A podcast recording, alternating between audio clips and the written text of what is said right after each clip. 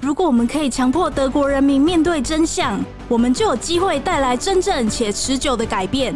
我们必须成为德国的良心，我们必须替犹太人、替同性恋、替教士以及其他被视为国家公敌而下落不明的人发声。一九四二年六月呢，到一九四三年二月之间呢，纳粹政权统治了德国，既然呢陆续发送了六张为居民的传单。这大量发行的传单呢，内容是呼吁人们参加反抗希特勒的政权运动。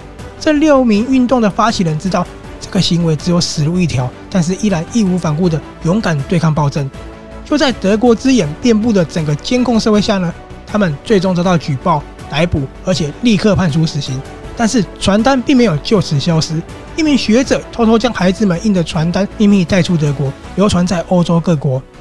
而且呢，随着盟军的大胜，在一九四三年的时候，盟军将他们的第六张传单大量印刷之后，由飞机发送在德国境内。这宛如被压迫人们的曙光。六名勇士年仅二十岁，但是他们的意志并没有在死后结束，而是由盟军继续延续。人们称这群孩子为英雄，而他们自称为白玫瑰。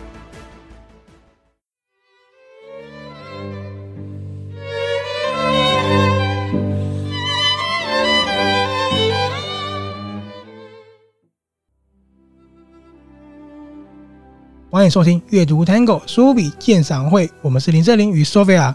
嗨，大家好，Sophia。你刚刚听到我们前面讲的这一段，它是真的历史事件哦。你有没有觉得非常的勇敢？嗯、真的很勇敢，因为他们年纪都是二十岁，他们年纪轻轻，对、嗯，他们是慕尼黑大学的大学生。现在那边还有他们的纪念碑哦。嗯，好，我们今天要介绍呢是一本书，这本书呢叫做《黑森林的白玫瑰》，它非常的特别，因为我们平常看的二战的作品都是讲说纳粹如何去压迫犹太人，那如何去侵略他国的。可是大家有没有想过呢？在纳粹没有人性的蹂躏他国的时候，在他们暴力的一个中心，就是所谓的第三帝国、嗯、那边的人民又是怎么样被践踏的呢？对不对？对。而且呢，你身在希特勒狂热下的德国，你要怎么样去勇敢对抗他，散发那微弱的力量呢？嗯，就是这一本由欧文丹普西带来的《黑森林的白玫瑰》。而且呢，他就把这个让人动容又勇敢的白玫瑰运动呢，呈现给所有读者。对，所以白玫瑰说的就是那六名二十岁的大学生，就是他们的所作所为，真的是非常的勇敢。对，你现在知道黑森林的白玫瑰，白玫瑰是什么意思了，对不对？嗯。那黑森林呢，其实就真的是黑森林这个地方，就是慕尼黑那里。对，没错。所以你就可以知道是在黑森林那个地方发生的一个有关白玫瑰的故事。嗯。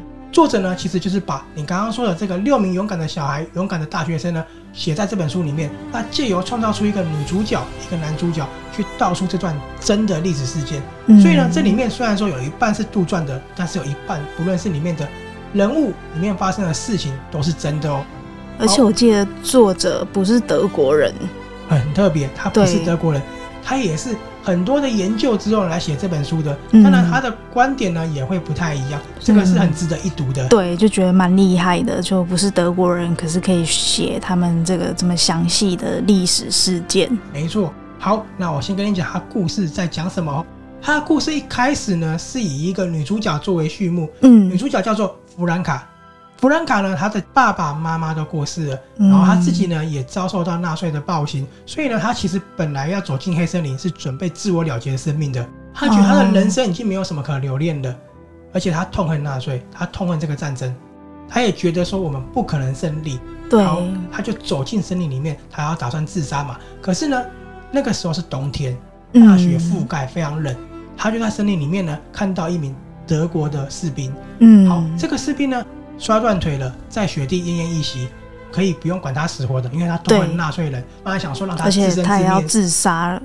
对，可是呢，他本来是护士，他其实没办法对这样受伤的人见死不救。嗯，就算他再怎么痛恨纳粹，他觉得他还是一条生命，就决定说：好吧，既然这样子，我再把他医治好，我把他救回来，救他，对，我再去结束我的生命。嗯，结果呢，就在救他的时候呢，查他的证件，对。是德国士兵没错，嗯，好，我跟你讲他为什么受伤的，因为他从空中用降落伞降下来，然后可能遇到了意外，所以降落失败，哦、嗯，所以就摔断腿了。他决定把士兵带回家医治的时候呢，嗯、这时候意志不是很清醒的士兵突然讲话，他讲的是什么呢？他让弗兰卡吓了一跳。嗯，他讲的不是德语，那他讲是，他虽然说听不懂这个语言，但是他知道这个是来自盟军的语言，嗯、就是英文。哦，所以他们的盟军是英国、美国吗？对，盟军就是当时是英美，还有加上苏联去打，嗯，他讲的呢是英文，这个口音我听得出来，绝对绝对不是德国人讲的话，嗯，他就知道说这绝对不是德军，他必须弄清楚一切。可是这时候呢，他要认清一件事情，如果他救了这个不是德军的人的话，他会被判死刑的，因为那是战争的时候。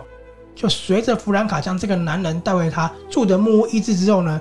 那这个男人他就醒来了，醒来之后理清了很多事情，从谎言到提防弗兰卡，到最后开始起的变化，他们两个开始逐渐依赖，相互坦诚，也展开了一场他们没办法抗拒的一个情愫了。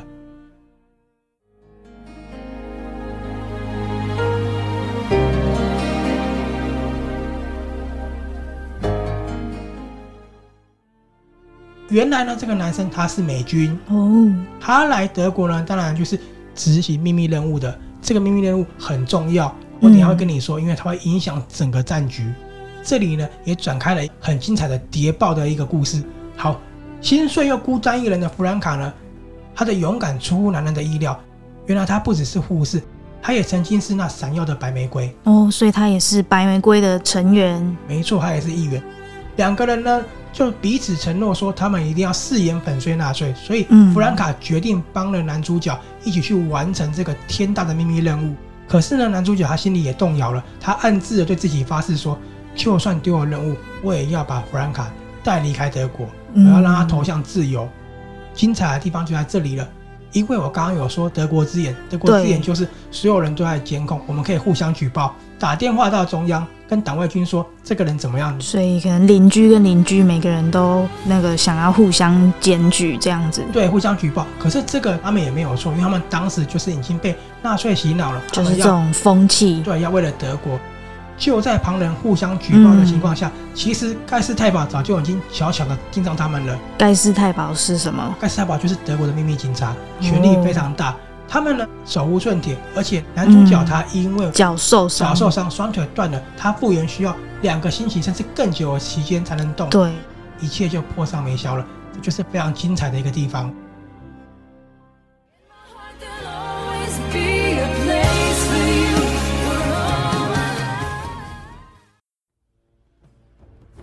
听到这里的时候，你有觉得这个故事是不是结合了谍报？结合了史实，因为我有说他是白玫瑰的一员，会透过弗兰卡这一角告诉你白玫瑰发生了什么事情。嗯、我要跟你讲很厉害的是，书中的白玫瑰呢，他完全把当时发生所有情况写进去喽，他只是额外加了女主角这个弗兰卡的角色。哦，所以其他角色都是历史的人物，是真的历史人物。嗯、所以呢，我必须讲，我很佩服这个作家，这个作家叫做欧文·丹普西。他笔下的故事就完美的结合史实发展，嗯、真的让我看了觉得好厉害。对，我记得他好像是爱尔兰人，然后移民到美国，就蛮特别的他的背景。可是他是却想写一个德国跟美国士兵的故事，带给大家一个不一样的观点，把历史带进去里面，让大家了解有什么一段不为人知的故事。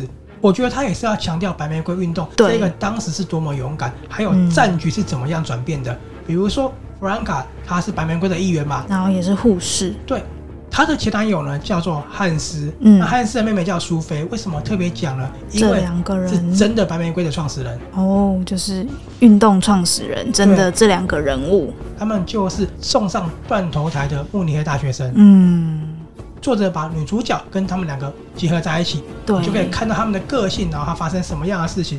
那我刚刚有说男主角去执行秘密任务。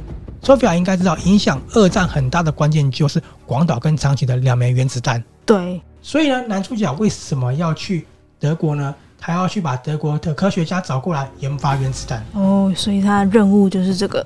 没错，过程呢，他就告诉你说，嗯，为什么要美军？为什么不是其他国家？因为美军他除了在欧洲打之外呢，他也在太平洋战争跟日本打。嗯，所以透过男主角这个角色，你可以看到美军当时在太平洋战区发生了什么事情，而且最有趣的，也是我很喜欢的是，透过美军这一角呢，他也结合了历史，告诉大家 CIA 中情局在这时候怎么诞生的。再来就是慢慢的怎么样去扭转整个战局，嗯，怎么样发行战争债券，投了那两枚原子弹。It seems that Hiroshima's become famous. Let's be careful of our words today, boys. 原子弹竞赛就是当时美国跟德国两个相互竞争，谁先研发谁就赢了这场战争。哦，所以他们就在比赛这样。两大关键，第一个是原子弹，你知道了。第二个呢是。战争债券，我跟你解释一下，战争债券为什么那么重要？嗯，因为战争的时候要烧很多钱，当你烧到没有钱的时候，你就打不下去了。嗯，所以其实美军当时在太平洋战争的时候是陷入很大的苦战的，需要更多经费，所以就发行了战争债券。那那个债券是谁会买？民众会买单。那很有趣的是，战争债券它明明是为了帮助国家打赢战争，没有错。嗯，拼死拼活的是军人，是大兵。但是在美国本土呢，却沦为上流社会的人他们在社交的工具了。哦，所以他们上流社会的人可能就想说，哦，我要表现我对国家很有贡献，就会去买那个债券这样子。没错，没错。那男主角的身份很特殊哦，他虽然说是执行谍报任务的人，他被 CIA 接收了，但是他们家的背景是非常非常好的，所以呢，通过这一角让你看到上流社会的人怎么样去看战争，怎么样去用我刚刚讲战争债券去做社交。The right picture can win or lose a war. Now, this picture, people went crazy over it. 有一件很不可思议的事情，就是战争债券它最终的销售量在多少钱？你知道吗？嗯，不知道，感觉就是一个很庞大的数字，两百亿美元，最终的收益很多。那我再额外补充一个小故事。其实当时战争债券为什么会飙新高呢？因为硫磺岛战役，硫磺岛战役有一个很有名的照片，一群美国大兵在岛上插上美国国旗。对，这你应该看过。嗯其实那张照片背后死了好多好多个士兵。那那个在美国登上报纸之后，哇，所有人全部要支持美国打战争，美国就赚了很多钱很多钱，也有更多的军务了。影响战局的一个很大的关键就是战争债券。债券这件事，但是。募集那么多钱呢？那些大兵最后战争完回到美国的时候，其实很多人是乏人问津的。嗯，所以才有一句很经典的名言，叫做“老兵不死，只是凋零”。The real heroes are dead on that island.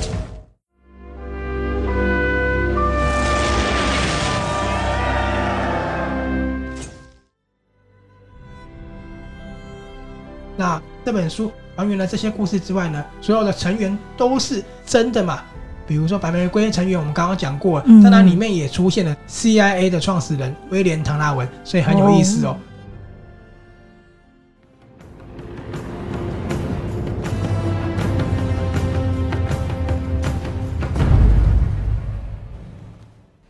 The target is Hiroshima. 我的。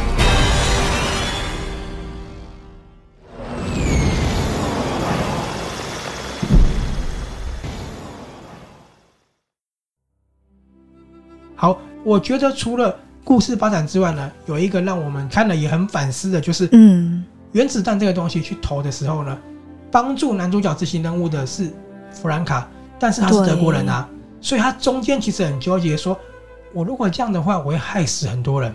但是我必须讲，战争呢，最终本来就有战胜的一方，有败的一方，不管哪一方都会死很多人。对，而且呢。多数的和平是建立在无数的鲜血溅洒的觉悟之中，在战争里面无辜的牺牲是一定的吧？对，战争不可能没有死伤，而且呢，既然是两边在打，就必定有一方会战胜或战败。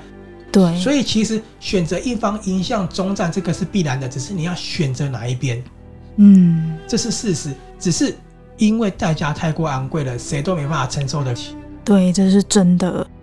而且不论战胜还是战败。不论是你的血肉还是心灵，其实那个伤疤是永远不会磨练的。就像我们现在看的广岛跟长崎，嗯，那个伤痛就永远没办法抚平了，对不对？嗯，我觉得应该蛮多人会那个创伤症候群的。对。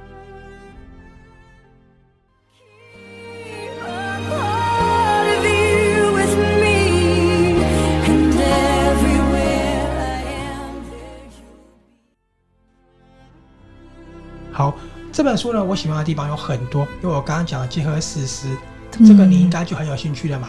还有呢，里面的爱情其实很棒哦。我们都知道，当然这种小说里面一定会有爱情，但是他的爱情呢，很勇敢，因为他们是两个不同国家的人。对，两个人呢，他们为了对方都义无反顾，可是他们都背负了很大的责任。嗯、两个人呢，都很爱自己的国家，但是却更爱对方。对如果两个人没有了彼此，其实对他们来说，战争结束了又如何呢？嗯，你想想看，一个美国特务爱上了德国女孩，嗯、这是多么不可思议的一个故事，真的是非常的动人。嗯。我跟你分享里面的几段句子。好，当男主角跟他说：“我穿的是德国的空军制服，你知道我属的政权的时候，他们还毁了你的家庭、嗯、你的国家，为什么你还要救我？因为他穿的是纳粹的军服。”我刚开始有讲吗？